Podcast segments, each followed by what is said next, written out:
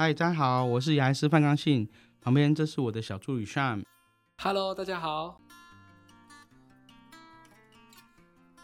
范医师，到宅这件事本身就是一种医疗服务，可同时也给一个家庭很大的帮助。范医师有没有像这样子的感人故事可以跟我们分享啊？有啊，今天我们要分享的一个案例，就是一个退休的一个将军，可能叱咤风云一时，但是他老了之后呢，一样因为有一些疾病的关系，那也带了鼻胃管。到了老年之后，还是一样为了疾病而苦。他将近已经半年没有戴上他的活动夹了，他没办法经由口腔吃东西，所以呃，他的语言治疗师经由评估之后呢，是没办法帮他把他的鼻胃管拿掉的。那这个病人呢，我们一开始在去之前，他其实有请了一个熟识的牙医师去帮他调整活动假牙。那他的活动假牙虽然调整完之后呢，还是有一些问题，没办法真正的进食。这个部分呢，我们就。跟家属说，其他的活动夹其实已经不是那么的贴合了。那不是那么贴合的情况，可能因为是因为它长期的牙肉的萎缩，没办法贴合，所以它就会晃动。那晃动了之后呢，可能就是更松了。所以基本上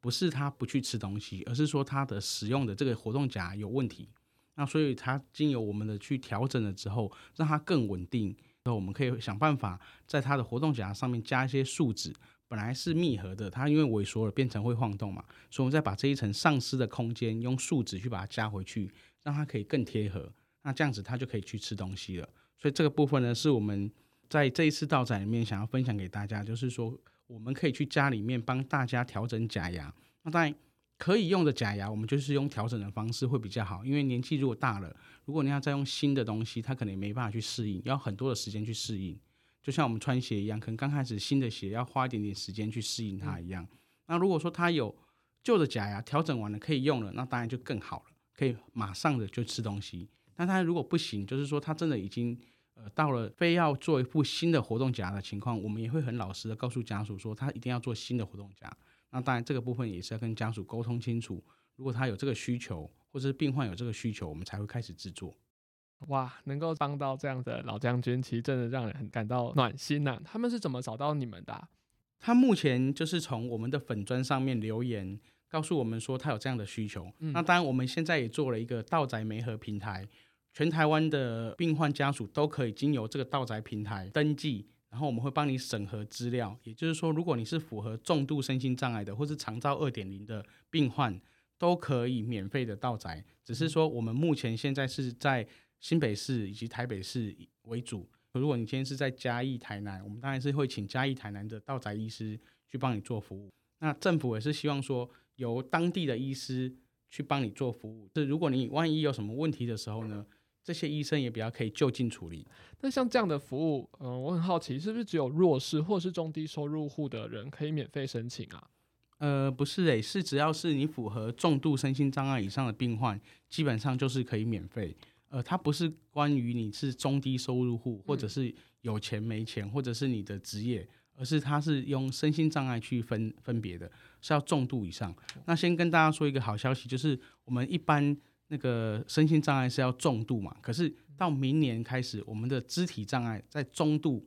不是重度哦，是中度就可以提出申请了。也就是说，它的范围就更广了，因为有些人可能他是呃手啊有有些。问题，或是脚有些问题，嗯、那但是他是属于中度的身心障碍。那中度大概是他可能要坐轮椅，可是他可能还是可以自己去穿衣服。嗯、那可能这个东西是属于中度的，不像有些是一定要别人服务，它是属于重度的肢体障碍。那明年度开始呢，是属于中度以上的肢体障碍就可以有道宅的服务了。哦。那像这样子到宅服务要去哪边申请？要怎么样知道说我的这个家人符不符合资格？呃，基本上如果你要申请到宅服务的话呢，第一个是在医院里面，如果你要出院的话，他有个出出院准备，他们就可以提供你一些到宅的一些资讯。现在有中医、有牙医、也有药师，都可以到到宅服务了。那当然，可能未来我相信有可能像复健师，有可能会加入这样子一个行列。让我们的整个的医疗体系更完善，也就是说，你在家里面就可以享受到跟医院一样等级的服务。这些服务都可以在道宅资讯平台上申请吗？没有错，但是呃，目前只有牙医师的道宅服务是可以由牙医师自己去接案。那其他的部分，像是中医师或者是药师，这个就是需要由家庭医师去接案了之后再去转介给他们。那中医师跟药师是不行自行接案的，只有牙医师可以。哦，其实家人都想要帮病患做到最好的治疗，有没有哪个部分是长照的时候家人很常会忽略，或者是其实很重要，大家没有注意到的东西，可以跟大家提醒一下？大部分的长照患者可能就觉得说，他用海绵刷就可以把病患的口腔刷好了。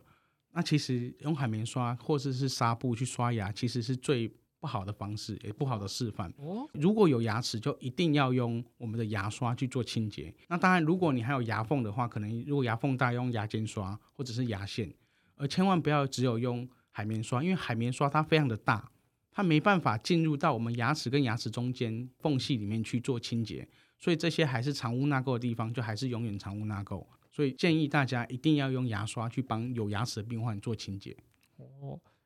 刚刚有提到老将军的活动假牙松脱了，是因为没有正常使用吗？我们的活动假牙不管有没有正常使用，它都会因为我们的正常生理性的萎缩，嗯，而变得不是那么的贴合。活动假牙本来是贴合的，它吃东西的时候就会吸住。我们的活动假牙是靠我们的呃吸力去把它吸在我们的齿槽骨上。那当然，如果你的齿槽骨萎缩了之后，就像我们的吸盘一样。你中间有个缝隙，它就吸不住。它一定要是很密合的，变成是一个真空状态，它才会吸得住，它使用上才会好用。那如果你牙肉萎缩了之后呢？当然你的真空状态就被破坏了，就会晃动，吃东西就觉得没有力气。所以这个部分是正常生理性的萎缩。所以大概活动夹三个月到六个月，就一定有可能要把它的活动夹做一些修整，或者是要加一些树脂上去。所以是再把没有密合的地方再用树脂填起来吗？哎、欸，没有错，或者是说有一些地方压到的地方要把它修掉。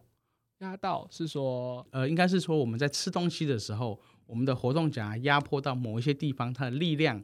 超过这个黏膜可以受的力量的最大值，它可能就会破皮。嗯，那我们就要把这个破皮的地方把它修到比较小的力量，让它压下去的时候呢，我们的黏膜不会破掉。哦，我阿嬷也有活动假牙，可是我一直有一个疑惑，为什么那个活动假牙都臭臭的啊？要怎么样清理才会让它变干净？活动假牙第一个一定要用假牙清洁定。那假牙清洁錠呢？它其实是一种发泡的东西，让它可以让我们假牙上面的细菌百分之九十九点九都把它消灭掉。所以我们大概一个礼拜可能要用两两次到三次的假牙清洁錠。那每次大概就是用了五分钟到十分钟，它发泡完了之后就可以把它拿起来了。那很多的老人家会觉得说，他晚上去做清洁，然后隔天早上再拿起来戴，其实这个是错误的观念。因为我们的假牙清洁剂呢，在我们的牙齿表面，它其实是一种化学药剂，它有可能会造成我们假牙的一些腐蚀。那腐蚀了之后会有一些坑洞，那坑洞更更容易会有一些食物的残渣去附着上去。不管是用假牙清洁剂，或者是我们在平常保养的时候，我们不能用牙刷去刷我们的活动假牙的表面。因为也会把我们的活动夹表面刷出一些坑洞，那这样更容易会有脏东西附着。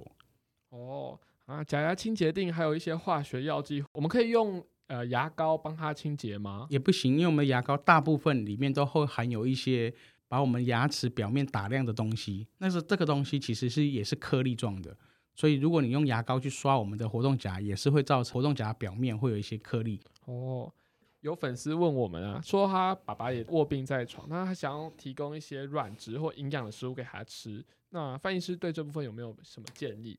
如果说要给他吃软质的东西的话，是要先确定说他吞咽本身有没有问题。嗯、那吞咽本身有没有问题？其实很简单，就是用三十 CC 的水去让他做测试，看他去喝水的时候呢，喝得快还是慢。那慢又分成他。完全是水都吞不下去，他吞一点点水都会呛到，那就是非常严重。或者是说他可以吞这个水，但是他速度比较慢，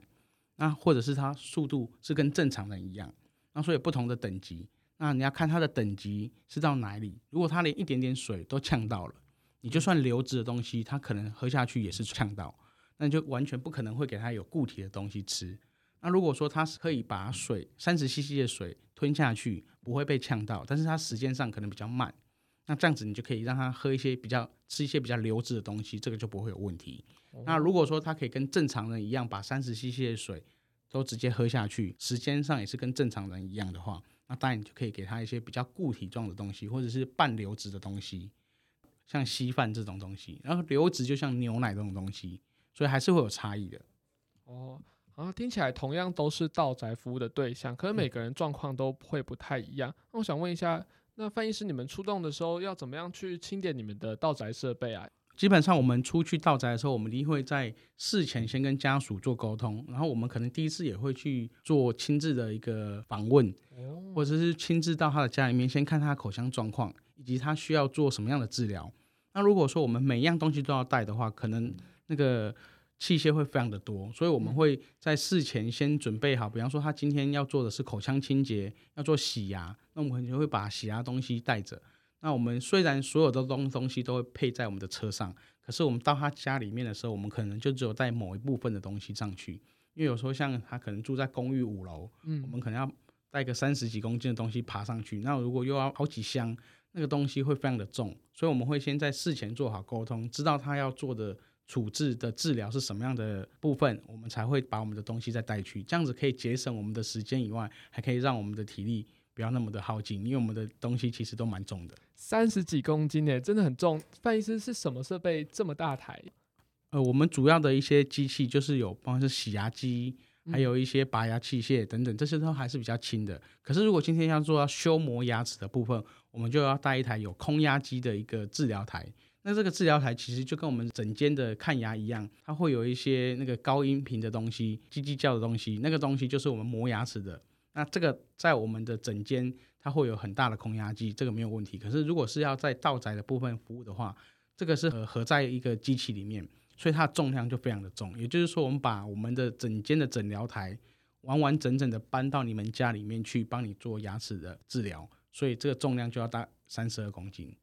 到宅服务目前能够做到的项目就是拔牙、洗牙，还有补牙，嗯，还有牙周治疗。还有一些嘴破啊，像如果你的活动夹不贴合了，压迫到我们的黏膜破掉了，那这时候是属于我们服务的范围。可是如果你是要补牙的话，我们的器械就会比较复杂。那如果你是拔牙，我们就可能在拔牙的器械，有些麻药啊、局部麻药等等。那在术后会给他一些止痛药跟消炎药，这些都是我们可以做得到的。但是如果你是今天说我们要什么都带的话，那当然就好几套器械，我们的。一次出去可能就已经三到四个人了，然后如果要带很多的器械，那当然我们每个人的重量都会非常的重。哇，听起来道长又要做很多复杂的事情，又要扛着很沉重的医疗器材，这样需要几个人去啊？大家要怎么分工呢？像我们一次出去就大概是三到四位，呃，一位是护理师或者是我们的助理，那另外一位呢就是我，我是主要服务的一个医师，那我们都还会有带了两位住院医师，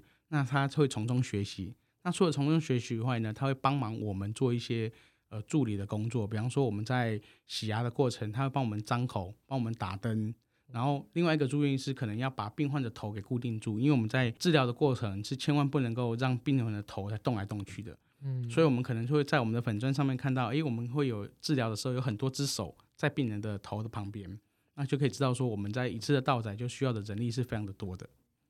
回到这个故事，从一个威风凛凛的将军，然后到最后他卧病在床，需要大家扶正，是一个很大的变化。像我爸爸妈妈也年过五十了，然后开始看到他们衰老的过程。范医师，我们要怎么样去面对这些家人正在衰老的变化呢？基本上，如果你是全身的身体健康，可能就要从小或是从年轻的时候就开始培养一些正常的一些运动。那当然，如果你今天是要在口腔的部分呢？我们会建议大家，就是呃年纪过了五十之后呢，能够做一些健口操，或者是我们现在牙医师工会全国联合会有推了一个叫做异口同声健身操。哦、那这个我们可以上网也可以查得到，这个部分呢可以帮助我们对于我们的口腔肌肉以及我们的牙齿骨头都会有一些帮助的。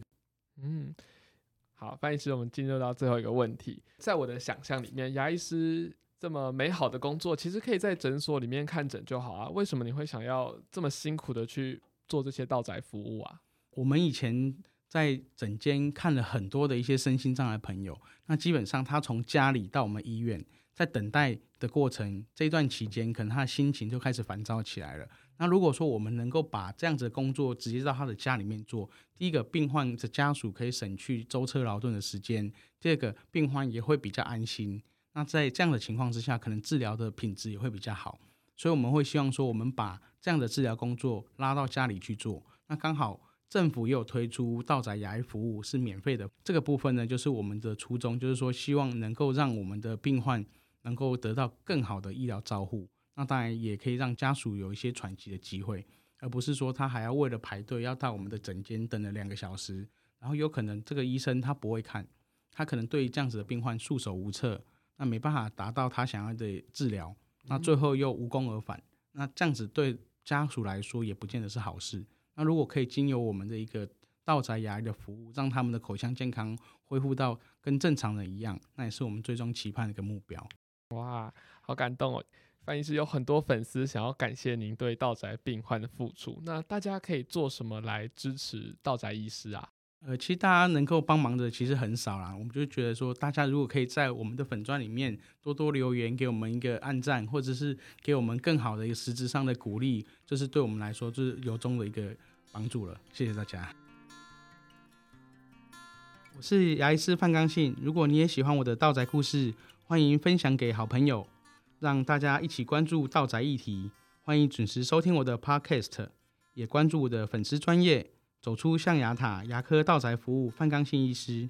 我是范刚信医师，今天先到这边喽，我们下周再见，拜拜。